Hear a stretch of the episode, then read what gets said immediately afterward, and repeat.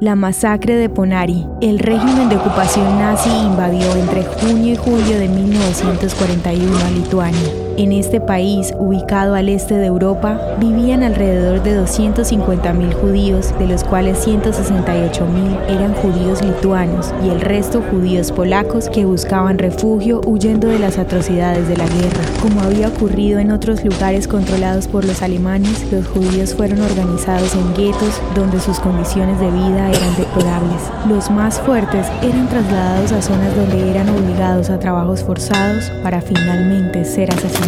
La localidad de Ponari, ubicada a 10 kilómetros de la ciudad de Vilna en Lituania, fue el lugar escogido por los nazis para esconder miles de cadáveres en fosas comunes, aprovechando las excavaciones petroleras que se habían iniciado años antes. De esta manera, pretendían ocultar la aniquilación masiva de aproximadamente 80.000 humanos, la mayoría judíos. Sin embargo, estas acciones no quedaron ocultas, pues 15 judíos se fugaron por un túnel y lo contaron todo. En sus testimonios revelaron que fueron obligados a hacer parte de un grupo llamado los Yepatingazis, cuya labor consistía en desenterrar los cuerpos para apilarlos, quemarlos y luego esparcir sus cenizas. De esta manera, los nazis esperaban borrar las evidencias del exterminio masivo que habían sometido a los judíos. Hoy en día, en Ponari se recuerdan estos lamentables hechos antisemitas a través de museos, monumentos y un ejercicio de memoria histórica para que estos hechos no vuelvan a repetirse.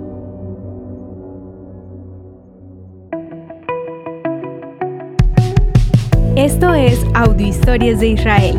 Si quieres apoyarnos, recuerda que puedes compartir, guardar o comentar. Estaremos agradecidos de que nos ayudes a correr la voz. El contenido original de Audio Historias de Israel fue provisto y realizado por Philos Project.